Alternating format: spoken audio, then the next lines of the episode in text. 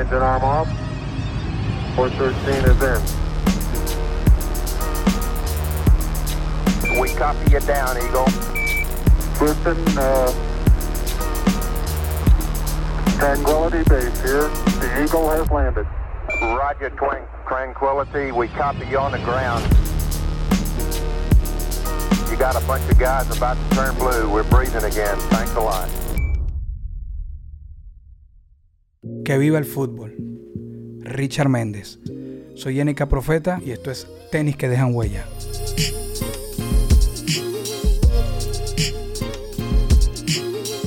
Bueno, lo primero es saludarte, darte la- eh, las gracias por, por esta oportunidad. Eh, me vas a ver viendo hacia arriba y hacia abajo porque tengo otra cámara ahí, pero no creas No que, no te estoy prestando atención. Y mira, pana Richard, así eh, ya de confianza y todo, yo trato de romper el hielo y tú eres un tipo que tiene un drink team que sabe de hielo y quisiera saber qué posibilidades hay, pero claro, la última palabra es tuya, de ver qué zapatos tienes hoy puesto, que, o, o si estás descalzo o si estás en chola, si tú permites que eso se vea, así, así Mira, comenzamos aquí. No hay problema, ando en pantufla. Ah, pura comodidad, pura comodidad. Pura comodidad. Además que eh, aquí por la temperatura, aunque ahora está empezando a subir la temperatura, Sí. eh, suele hacer mucho frío, ¿no? Entonces te acostumbras a andar en, en pantufla. Ese eres tú que estás allá en Florida y, hombre, el sol, tú sabes, la playa, el buen clima. Aquí es, es todo lo opuesto, ¿no? Aquí Claro. el frío dura seis meses casi. Sí, sí, sí. Y es frío, frío, el que pega en los Sí. huesos. Estoy Sí, consciente. señor. Mira, eh, ya tú sabes un poco el concepto de, por encimita de, de esto, pero eh, el punto de, de partida es hablar un poco de, de- de tenis, de calzado deportivo. Richard Méndez es de los que le gusta el calzado deportivo así como una prenda quizás de colección o, o simplemente el- te pones el que te tienes que poner y ya.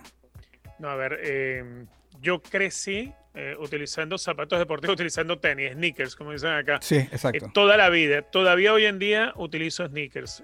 Yo en televisión salgo con saco, con corbata, con jeans y con zapatos de goma. Eso es lo que iba a decir.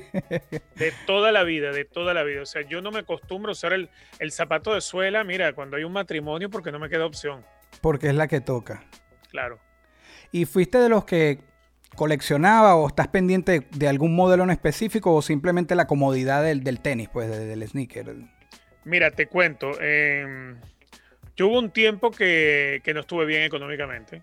Claro. mucho antes de lo, o sea, me tocó, me tocó, me tocó fuerte. Y recuerdo que en esa época eh, yo me había quedado sin trabajo y todo aquello. Yo tenía un solo par de zapatos y, ya se le iba abriendo una tronera porque era el, el único que tenía.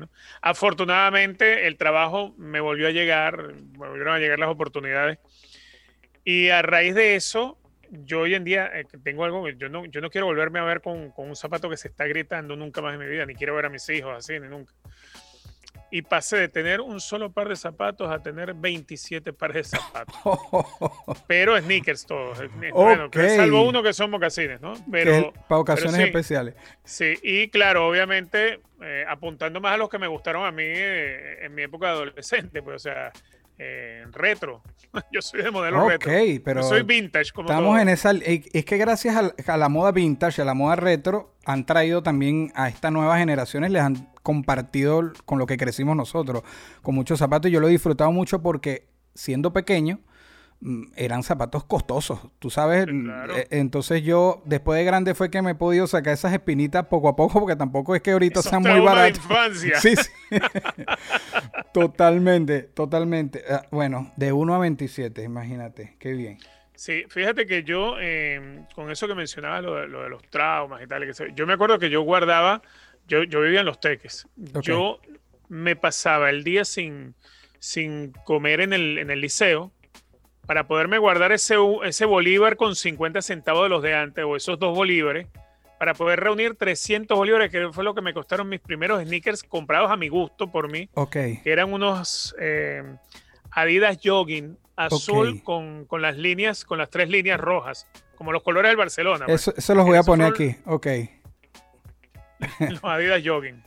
Wow, ahorra- ahorrando. ¿Qué, qué, qué prenda que yo hablo que, que no es que subía la autoestima, pero te daba como, no sé si estatus, te daba como un sentido de pertenencia o de ser parte de algo. Eh, El, el que ama a los tenis tiene ese sentimiento. Fíjate que dejaste de comer para ahorrar para ir por los que tú querías. El tenis tiene una magia, tiene algo especial. No, nunca pensé que me ibas a decir que eras de 100% tenis. Sí, 100%. Bueno, si yo te dijera qué zapato es Richard Méndez, ya, ya la tendencia quedó revelada, pero si tú fueses un zapato, si es el zapato con el, si fueras así como el que siempre vas a tener puesto de por vida, ¿qué zapato? Ya sé que no eres de, de casuales, ya sé que no eres de, de, de, de madera, de piso duro, ¿qué eres? A ver, eh, em, a mí me gustan mucho los modelos Adidas. Ok, eh, mucho sobre todo los de aquella época. eh, Adidas Rom, Adidas Viena, em, Stan Smith, por ejemplo, los Adidas. Jogging. Pero, parece mentira, yo no soy de, mucho de otras marcas, pero el, el tenis que a mí más me gusta es de otra marca, que es el Nike Corsa. ok, Ese, Espe- de hecho, yo todos los días salgo a caminar, bueno, cuando, cuando no hay invierno, ¿no? Camino 10 kilómetros diarios y lo uso, uso son Nike Corsa. la comodidad. Exactamente, para los 10 kilómetros de pata. y en esa época, bueno, ya dijiste que, que, que ahora tienes mucho recordando eso, pero llegaste a, ten- a querer un zapato siendo joven que después de grande dijiste, ahora sí por fin voy por él. O en Sí, aquella claro. misma... ah, Ok, porque a mí me pasó y, y a quien le he preguntado, venimos del mismo país, en este caso Venezuela, y yo, mm, como te dije, no pude en aquella época y pude fue ahora. Alguno que recuerdes que dijeras, mira, yo siempre soñé con este y fue después de grande que, que fui Pero por no él. solamente con uno, soñé con casi todo. soñé, a ver, el, con el Stan Smith, por ejemplo. Ok. Hoy en día tengo Stan Smith, pero nunca los tuve cuando, cuando adolescente. Eh, el Puma, Puma Tempo, que eran los negros con la franja naranja. Ok, Nunca, ese ni siquiera lo he tenido todavía porque ese de verdad que no lo he conseguido nunca más.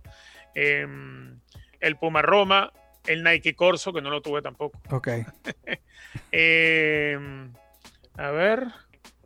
Eso básicamente. Eso Bueno. básicamente. Que tra- claro, hoy en día eh, puedo tener el Nike Corso y puedo tener el, el Stan Smith, por ejemplo. Es más, de hecho, de Stan Smith tengo el, el- el blanco con azul y el blanco con verde. Ok, te estaría faltando como para terminar es el, el Puma este con, con el logo naranja, ¿no? El, logo Puma, rojo. Exacto, el, Puma Tempo. El Que, tempo. era, que eran negros con la línea naranja. Entonces, si tú tuvieras que hacer un top 3 de marcas que, que te sientas como Adidas, es el número, el número uno, ¿no? Sí, Adidas para mí es el uno. De hecho, Sin eh, duda. tuve cosas de la vida. Estando en televisión en Venezuela, Adidas me patrocinaba. Y Ah, wow. Yo me volvía loco porque era la primera oportunidad que, o sea, porque todos soñábamos eso de, de jóvenes, llegar a una zapatería y quiero este, este, este y este y te los lleva. O sea, yo me llevaba mensualmente cuatro o cinco pares de zapatos, ¿no? Qué En sabroso. aquella época. Pero cuando era adolescente no los podía tener porque obviamente eh, éramos clase media, media. En la época en la que tú estudiando y trabajando podías progresar en Venezuela, ¿no? Claro.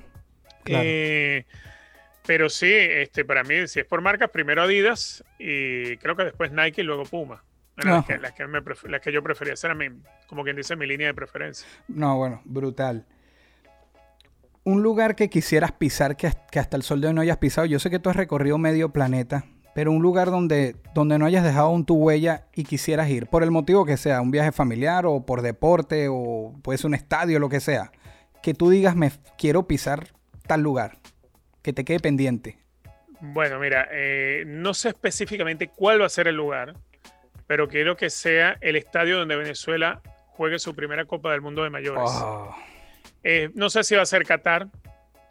Ojalá sea Qatar. Si no, va a ser en 2026 si tengo vida, sí o sí. Eh, pero quiero, quiero estar allí. Afortunadamente, ya varios de esos sitios que quería pisar los pisé, como, como donde está la estrella de Elvis Presley en, en- en- en Los Ángeles. en el paso de, la- las estrellas de, ley. Ajá. Exactamente.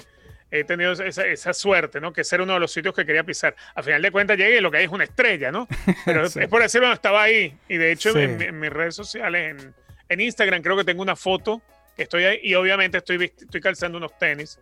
eh, un- unos, unos Adidas muy parecidos a los ROM, pero son de color vino tinto, porque los compré vino tinto por la selección. Oh, qué bien, qué bien. Eh, bueno, eh, ese sueño es- espero estar también. Bueno, tú, tú estarás en ese Iremos estadio, pero esperemos eh, vivirlo. Tú tomaremos una cervecita, lo que sea. Mira, aquí yo vengo con un momento unboxing, pero no vamos a abrir ninguna caja de ver zapatos, sino es algo A ver. más personal. ¿Alguna cualidad, habilidad, algo que te destaque, que tú pudieras sacar y entregárselo a alguien? ¿Qué sería? Puede ser un hijo, un fanático, un amigo. ¿Qué sería de ti lo que tú quisieras entregárselo a otra persona? ¿Alguna habilidad, cualidad, algo? ¿Qué sería? Eh, ser soñador como soy yo. Eh, yo creo que, que el ser humano tiene, tiene motores, ¿no? Y, los motores forman, forman parte de, de- tus motivos. Tus motivos pueden ser tus hijos, puede ser tu esposa, tu familia, tus padres. Eh, esos motores necesitas tú estarlos engrasando y darles combustible permanentemente. Bueno, ese combustible, en el caso mío, es ser soñador. Yo soy el tipo de persona, Leonardo, que coño, yo estoy, yo estoy soñando y se me ocurren cosas y, y paso el día y se me vienen ideas a la mente. Me- te voy a poner un ejemplo. Esto acá a lo mejor tú no lo, no lo llegaste a ver cuando eras pequeño. Esto es un subuteo. Ok. Esto es algo que yo le veía a otros niños cuando yo era niño y compraban el, el tap- el- el- la tela y la poníamos en el suelo y todo eso. Y yo de niño me, cho- me chocaba que yo jugaba y no podía jugar bien, porque claro, esto es una tela y la tela se arrugaba en el piso. Bueno, a mí un día se me ocurrió, yo voy, a, yo voy a pegarla sobre una madera y lo hice y quedó perfecto. Esto es un subuteo, un juego de subuteo. Un día se me metió en la cabeza construir un bar y me lo diseñé en la cabeza. Ok. Nunca había hecho nada en carpintería, créeme que nunca había hecho nada en carpintería. Y me hice un bar. Yo mismo iba, compraba las tablas, no sé qué tal. Y pedí que me las cortaran en las medidas que yo necesitaba y lo diseñé y lo hice. O sea, es el ser soñador. Yo soñé, eh, yo quería ser eh, cineasta y bueno, no llegué a ser cineasta, pero hice dos cortometrajes. Eh, fui productor de, exteriores en telenovelas, en Radio Caracas. O sea, yo soñaba esas cosas un día soñaba ser locutor y, y me metí y terminé siendo locutor. Y un día soñé narrando partidos de fútbol. Y es a eso lo que me dedico hoy en día. Entonces, esa sería la cualidad que yo eh, quisiera darle, no solamente a las personas queridas, a las no queridas también, porque yo creo que, Claro. que el hecho de que tú sueñes te permite a ti eh, esmerarte a conseguir unas metas que te estás fijando de manera permanente y te hace crecer definitivamente como persona. Y es algo que pareciera que cuando uno crece, el crecer, bien sea por, por estereotipos, por lo que sea, es algo que te roban, porque el niño sueña.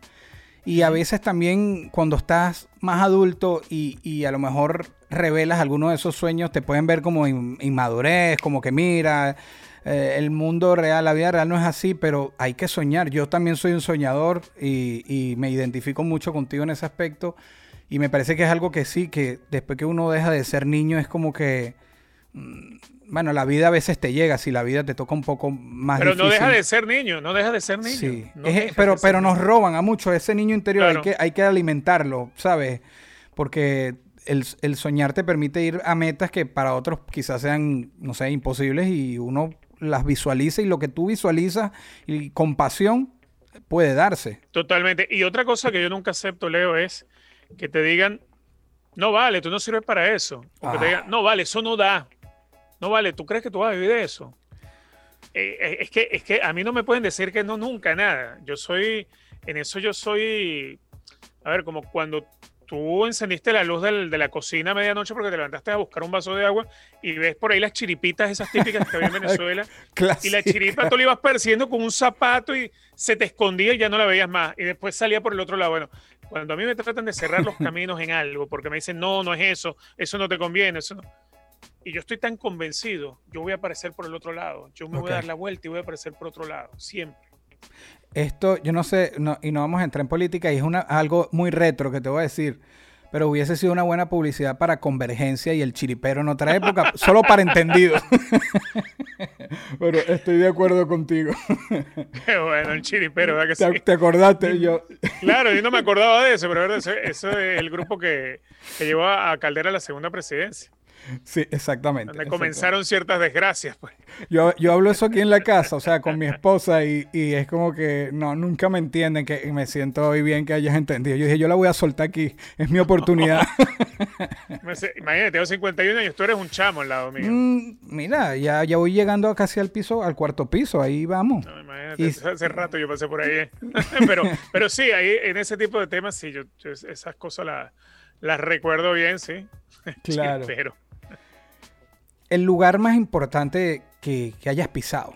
Yo en, tu caso hay tanto para escoger, pero a lo mejor uno que te haya marcado demasiado, que puedas compartirnos.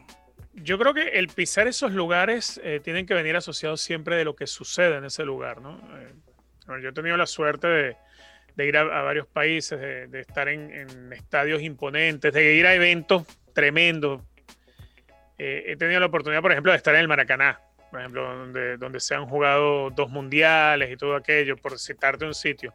Claro. Para mí el más eh, de esos que he estado y por el momento que me tocó vivir fue el centenario de Montevideo porque aquella noche Venezuela le ganó a Uruguay 3 a 0 y porque yo estaba ahí para transmitir ese partido por radio, por Unión Radio para Venezuela. Eh, en ese momento sentí que era el lugar más importante Claro. de los que me había tocado pisar.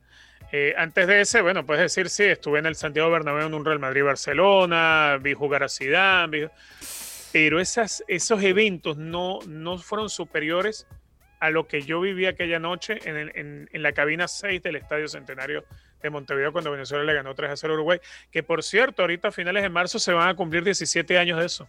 Y yo me acuerdo como que fuese ayer, porque fue es- esos momentos marcaron a, a- a todos, paralizaban el país y eran resultados que es que yo me acuerdo que no estábamos ni cerca de competir en, en puntos a eso a- a- para clasificar, pero cada triunfo era como eran como revanchas del fútbol, como Sí. decir, como limpiarnos el honor, no sé, sabes, era como Sí, una sí, sí, sí, sí, tal cual, tal cual. Era, sí. era sacudírtelo, era sacudirte eh, años de humillaciones, de goleadas, de eh, cuando, cuando uno iba a cubrir la eliminatoria desde siempre, ¿no?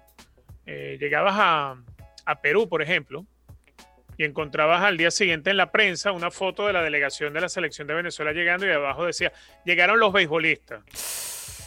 O ibas a Paraguay y veías que, que en, el, en el periódico eh, hacían una caricatura de hombres con la camiseta de Venezuela, pero no tenían chores, sino tenían una minifalda y las piernas peludas y estaban sobre tacones y decía abajo, ellos tienen reinas de belleza, nosotros tenemos futbolistas, ese tipo de cosas. Sí, yo me acuerdo también Eh, el de Chile, que, que las novelas y ese tipo de... Exacto, exactamente, eso siempre ha sido así. Entonces como que con ese tipo de, ca- cada vez que les ganas en algo, yo sé que Venezuela no tiene muchas victorias, no ganamos mucho, pero cuando ganamos, te sacas unas cuantas de esas. Total. Es que las toma, manda- toma, toma tu telenovela, toma, ¿entiendes? agarra esas mandadas a callar también desde la Copa América que fue con lo de la novela. A lo mejor alguien lo ve y cree que, ay, no sé, porque le están... No, es, es que tiene un contexto tan grande Claro. atrás, toda esa carga que veníamos brutal. Sí, sí, sí. Brutal. Totalmente. Esto es obviamente difícil, eh, eh, eh, o muy sencillo más bien.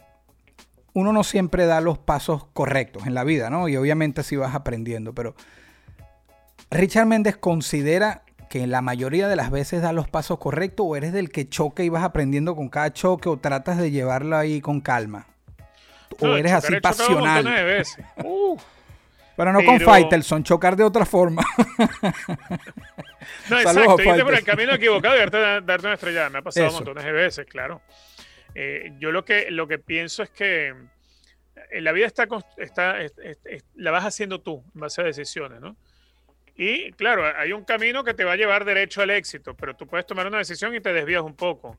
El tema es que eh, después de haberte desviado, tomes otra, otra, otra decisión que te vaya acercando hacia donde tú quieres ir. claro. Entonces, quizá el camino no es derecho, vas haciendo algún zigzag, bajas por aquí, pero siempre llegas. Eh, a veces coges atajos, pero yo pienso que cuando te desvías un poco y vuelves, eh, adquieres un aprendizaje que te va a permitir en el siguiente tramo de esa autopista que te va a llevar al objetivo, adelantar 10, 15 carros. Claro. ¿Entiendes? Porque, porque tienes calle, porque tienes Claro. calle precisamente, porque tienes experiencia. Claro, por- claro, está muy bien. El siguiente paso en tu carrera o en tu vida. Obviamente que se puede revelar porque hay cosas que uno no puede estar diciendo hasta que se den, etcétera. Pero ¿en qué te ves en, algún paso que tengas planificado? ¿O ¿A qué te ves aquí a un tiempo? eh, aparte de narrar los juegos de la Vinotinto en el, en el Mundial. Pues. Bueno, ese, ese, es el que está en mente eh, fuerte, ¿no? A ver, eh, algo que ya empecé a hacer, por cierto, es que yo me he dado cuenta que eh, los medios en la forma de distribución de la televisión y la radio en la forma convencional ha cambiado. Eh, hoy en día la televisión no, no llega tanto por el cable. De hecho, yo tengo tiempo que no uso cable, uso streaming, como la, la mayoría de la gente acá en Sí. Estados Unidos. Y eso te va llevando a tener presencia en otros medios, que no son medios como tales, pero sí son distribución de, de entretenimiento. Cuando tú ves el crecimiento que tuvo el Twitter, el Instagram, el YouTube, em, ¿cómo se llama el de ahora? El Twitch. Twitch. Eh, son cosas que de pronto hacen que el que no venía del medio del entretenimiento empiece a entretener. Claro. Y yo estaría ciego si yo no me doy cuenta que eso está sucediendo. Hay compañeros que no se dan cuenta o que lo ignoran. Y definitivamente uno tiene que entrar en esa transición. La distribución de la televisión no va a ser la misma de aquí al futuro. Claro. Entonces tú tienes que ir entrando en esa otra plataforma también y estar en ambas. Es lo que estoy haciendo yo ahora en este momento. Yo creo que la televisión todavía tiene muchísimas décadas más de vida, pero lo que definitivamente cambia es la cambia la distribución y en cierto modo cambia el empaque. Hay que estar allí. Ese es el, el plan que ahora estoy, estoy cumpliendo. ¿Cómo me veo a futuro? Bueno, a futuro me veo retirado, pero teniendo por lo menos uno que otro programa, podcast, lo que sea. A mí lo de los podcasts me parece algo genial, solamente por diversión. Porque es tan, tan sabroso, es tan difícil deshacerte de lo que has hecho durante años. Claro. Yo tengo metido en los medios de comunicación desde el año 93 y narrando partidos desde el año 95. O sea, para mí, para mí es, es imposible, imposible despegarme de esto, ¿no? No, o sea, es Imposible. más de la mitad de tu vida. Sí, sí, es más, yo me acuerdo, Leo, cuando el Mundial de Corea-Japón o el de Alemania, no me acuerdo, no de esos dos, en Meridiano y trajeron a Lázaro Candal, en el de. Corea-Japón creo que fue. Y me tocó hacer un partido con Lázaro.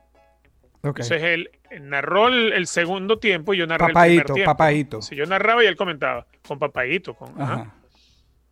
Y claro, ese bueno, un señor mayor estaba como oído, sí, estaba como oído, o sea, se, le, se, los, los nombres de los jugadores y tal. Pero aprendí algo tan grande con ese señor ese día que a mí me cambió mucho la forma de ver esto. Él con la edad que tendría, que no sé cuántos años era, pero era mucho la diferencia conmigo. Él tenía una energía que no la teníamos ninguno de nosotros los jóvenes ahí. No importa que a lo mejor le errara el nombre de un jugador. El tipo tenía a la gente aquí, ¿entiendes? Con, con esa energía, con ese empuje, ¿entiendes? Y, y te animaba. Ahí yo entendí que en esto la energía es lo más importante. Por eso es que yo cuando estoy narrando un partido, eh, lo estoy haciendo en televisión y trato de dar llamados de atención. Claro. Más en esta época porque bueno, si estás haciendo un partido, lo primero que va a hacer alguien es te está escuchando, pero está metido en el Twitter, en el Instagram. ¿sabes? Completamente, sí. Viendo a ver qué opina tal, tal talento, tal periodista de lo que está pasando en el partido. Y ahí es donde tú tienes que ir haciendo llamadas de atención. Llevar fuerza, proyección, energía en el relato Claro. para que la persona, si se mete en el teléfono, enseguida preste atención a lo que está pasando en la televisión. Claro. Es Esa es una de que las cosas que... eso que, le- que resaltas de Papaito, para mí ya incluso era como su marca. Nosotros, ve- Exacto. o sea, nombraba el que no era y uno gozaba, era como un momento que uno compartía con, con una, como que fuera un entretenía. amigo. sí. Y eh, aparte de eso, con aquella energía Sí. que tú dices tremendo, bárbaro, bárbaro, bárbaro. Pero es que él te po- y- podía manejar hasta, hasta el doble sentido clásico venezolano que había un jugador, sí, no me acuerdo el país, que el apellido o el nombre era Cuca, así. Y él decía, Claro. a ese no me lo toquen, no me toquen a ese. y, y era eso. Y, y- sí, Y a ver, eh, alguien que caía bien porque tenía, un, tenía carisma, tiene carisma, porque todavía vive Lázaro. Tiene carisma. Sí. Y, y el carisma, eso sí es verdad que se nace con eso. Eso no, eso no, no, lo, no lo aprendes, no lo fabricas. Uno puede tratar de ser simpático, claro. porque uno por naturaleza trata de aprender a ser simpático, pero el carisma es un ángel que se lleva. Y, y Lázaro es ese tipo de personas que tiene ese ángel. Y- pero tú has llevado parte de, de eso también. Yo te, yo te he visto, tú has puesto a bailar, no me acuerdo ahorita el nombre del periodista que es mexicano. Hay un video que siempre los ponen de ustedes y la- lo pusiste A hasta bailar. Pero, pero ese, ese es verdad que en su vida ha pulido la villa. ¿eh? Yo sé, pero eh, se le nota, pero, pero lo hiciste, lo lograste, ¿sabes? Tiene más valor porque no baila. Claro, no. Yo sé algo que trato de hacer, eh, y creo que tú eres igual en, en- en tu profesión de la música. Uno tiene que aprender a divertirse. eh, aunque nosotros creo que somos bendecidos porque tenemos la oportunidad de hacer algo que nos gusta muchísimo Mm. y que no todo el mundo tiene esa suerte. Pero igual, aunque estés haciendo algo que no sea tu- el trabajo soñado, igual tienes que tratar de divertirte. Porque imagínate tú, chamo, haciendo algo que no te gusta y haciéndolo de mala gana. Claro. Vas a vivir frustrado. ¿entiendes? Tienes que aprender a divertirte. Ustedes cuando discuten en esos programas que se acaloran, pero al día siguiente o incluso después de cortes los vemos también, a veces no, no esto no es para crear polémica ni nada, pero No, no. después terminan también, o sea, es parte como de un, no sé si decirle show, pero o, o se, se acaloran y después cuando se acaba, se acaba como cuando un juego de fútbol pueden estar calorados en la cancha y después cuando salen ya pasó. En el Es caso del madura. Pero en el Es caso del madura. de ustedes es así, cuando se acaba, Sí, se acabó. Sí. Sí, sí, porque es algo que madura. A veces queda medio picazón, me dijo imbécil este, no sé qué, te, quedas así como... Pero, pero es algo que es algo que vas madurando, ¿no? Y vas aprendiendo a, a pasar la paginita, no sé qué. Y a la gente No le te encanta, preocupes. a la gente Y en le algún encanta momento te la ahí. sacas. Te la guardas ahí. Claro, yo soy, yo soy así como que el que te esperó la salida, bueno, así Sí, sí, sí. Y a la gente le encanta esa confrontadera porque, porque es así. Sí. pues. Mira, los, los top. Los top siempre son complicados, es difícil que la gente concuerde. Yo te voy a pedir dos top five. Para ti, los cinco futbolistas, eh, lo- los cinco mejores de todos los tiempos para ti. Y después te voy a preguntar los cinco de la Vinotinto, no importa de qué época. Primero, del mundo, para ti, en la historia. Los cinco, tu, tu top cinco es el de Richard Méndez. Ok. Mi top 5. voy de abajo hacia arriba, ¿ok? Ok. Puesto número 5. Y aquí me van a empezar a matar. Eso sí. Puesto número 5. Lionel Messi. Ok. Puesto número 4. Alfredo Di Stéfano. Puesto número 3. Diego Armando Maradona. Puesto número 2. Pelé. Puesto número 1. Ronaldinho Gaúcho. ¡Wow! Y te lo fomento de la siguiente forma. A ver, ¡Wow! Messi es el tipo de los éxitos, sí, del- de los récords y todo eso. Pero a jugadores como Maradona y como a Ronaldinho Gaúcho, yo les vi hacer cosas que Messi todavía no las ha hecho. Ni Messi ni Cristiano Ronaldo las hicieron nunca. Eh, Pelé, para gente como mi viejo que en paz descanse o Di Stéfano, fueron los mejores futbolistas de todos los tiempos. Yo vi muy poquitito de Pelé y lo vi ya cuando ya Pelé jugaba en el Cosmo. Ok. Ronaldinho Gaúcho ganó todo. Ganó Mundial, ganó Copa América, ganó la, la, la Champions Libertadores, ganó la. Libertadores, ganó donde, donde estuvo, ganó. Y no solamente necesitó estar rodeado de, de- de grandes jugadores como Messi en el Barcelona. Claro. Eh, creo que una deuda que tenemos los amantes del fútbol o que tiene el fútbol, una de las deudas más grandes, es que Andrés Iniesta nunca se le dio un balón de oro. Se nos fue Andrés Iniesta y no le dimos un balón de oro. sí. Se lo dimos, se lo dimos a Dijk, se lo dimos a Modric. Sí. Hubo un par de años que ni Messi ni Cristiano merecían el balón de oro y sin embargo se los dimos a ellos. Sí, creo que es el año de Iniesta y de Schneider, si no me equivoco. Exactamente, Sí, es- eso fue como que fue más el marketing que. que- Exactamente, entonces sí. eh, yo siento que hoy en día eh, todavía eh, tiene mucho arrastre la, la presencia mediática. Sí. Obviamente Pelé no tuvo la misma exposición mediática, Maradona la tuvo mejor, aunque tal vez Pelé fue mejor que Maradona, pero Maradona tuvo una ventana mediática que no tuvo Pelé. Claro. Este, antes yo era de los que pensaba que para mí Maradona tenía que ser el número dos o el número uno. Lo que pasa es que Maradona muchas veces me insultó. Que en paz descanse Maradona, ¿no? Como creo que insultó a, muchos, ¿no? A, los- a muchos venezolanos nos insultó él. Y creo que ya por eso para mí pierde valor. Entonces, por eso dentro de mi juicio, bueno, cayó el tercer peldaño y Ronaldinho para mí es el mejor que yo, que yo he visto. Y la alegría, ¿verdad? Mira, yo, yo debo confesar que soy merengue. Entonces, eh, pasé. No, se pa- te nota.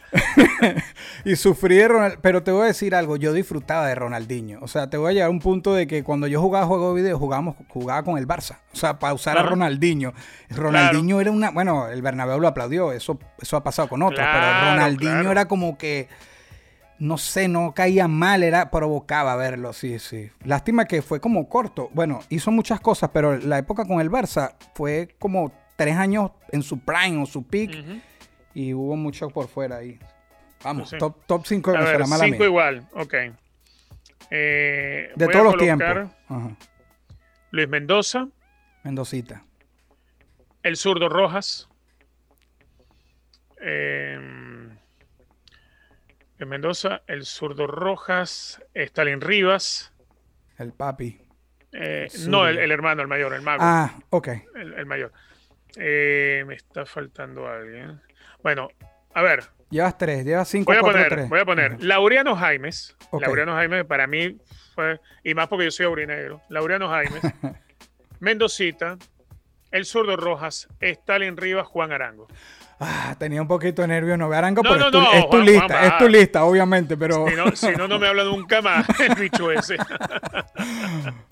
Arango, bueno, hizo soñar. Obviamente, yo también hubiese querido ver más en otra época, que es difícil conseguir a veces eh, imágenes de archivo de, de- de futbolistas venezolanos. Sé que de- si mismo dices que, que Pelé no tuvo apoyo mediático por la época, lo que sea, conseguir cosas de Venezuela ha sido súper, súper difícil. Sí, Mendocita, que participó en el video, que, que gracias a ese video tú y yo hoy Sí, somos ¿verdad? amigos. eh, me, me- me dijo anécdotas en plena grabación que no hay forma. Él dice, yo mismo las he buscado y nada. Si algún día consigues esto que fue en aquella fecha tal, me, me lo pasa. Qué lástima que, que bueno. Hay, hay filmografía, pero, a ver, alguna está muy deteriorada, otra la tiene gente que la heredó y ni siquiera sabe qué hay ahí en, esos, en esas películas. O sea, hay, hay filmografía, no sé, hasta en cine archivo había, en Bolívar Films, pero había que caerse a golpes con torres de... eh, cosas que irán saliendo en algún momento cuando se les ocurra digitalizar todo, ¿no? A nosotros mismos, eh, y volviendo a ese video, nos costó que nos brindaran imágenes y se buscaron en muchos lugares de estos y, y es difícil, pues eso sabrá Dios dónde está. Claro. Si yo te dijera hoy, amigo Richard, yo te tuteo y me disculpa. No, vale, por favor, tú eres pana. Gracias. No, que, que sin entrar quizás en los motivos, no quisieras estar en, en los zapatos de alguien. Si yo te dijera, mira, yo no quisiera estar en los zapatos de tal persona, ¿quién sería? De quien sea, que tú dirías, "Ah, yo no quisiera estar en sus zapatos. Cualquiera de los presos políticos. Wow. porque son gente que lucha por un ideal, por un ideal de corazón, por un sentimiento tal vez de un pueblo, pero que a veces los mismos compañeros de partido le han dado la espalda. O sea, yo, los zapatos de los presos políticos, nunca quisiera estar, no porque no los considere a ellos que luchan por un ideal justo, sino porque han sido traicionados. Y la- el mayor Qué encierro es la traición. Qué fuerte. Eh, bueno, eh, qué horrible lo de los presos políticos. Y ahorita, mientras tú y yo estamos hablando acá, hay gente pasando por esa situación. Exacto.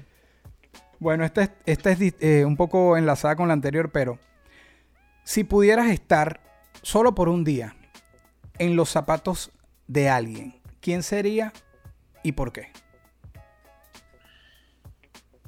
De cualquier época. De cualquier época, en los zapatos de alguien. Por un día, Sí, solamente. sí, sí. Me gustaría estar en los zapatos de quien hoy tenemos como San Pedro, porque creo que hubiese sido tan hermoso ser, ser testigo de, de alguien que dio su vida, dio su pellejo por, por el perdón de los pecados de toda la humanidad, que ha podido ser gente que le resbalara, que no le importara a él nada. Este, más allá de haber visto ese sufrimiento, hubiese sido hermoso poder conocer a una persona con eh, los sentimientos y el amor hacia la humanidad como los que tuvo Jesús de Nazaret. Muchas gracias. Esto fue una producción, esto fue una producción. El Corillo Inc. Distribución digital, campañas y crecimiento en YouTube y Spotify. Te inscribimos en Nazca. Trabajo con ellos. Escríbenos. Elcorilloin.com. DJ Pijama. Producción ejecutiva. Y para cerrar, este servidor. NK Profeta Under Family. Porque lo que importa de la huella es quien la dejó.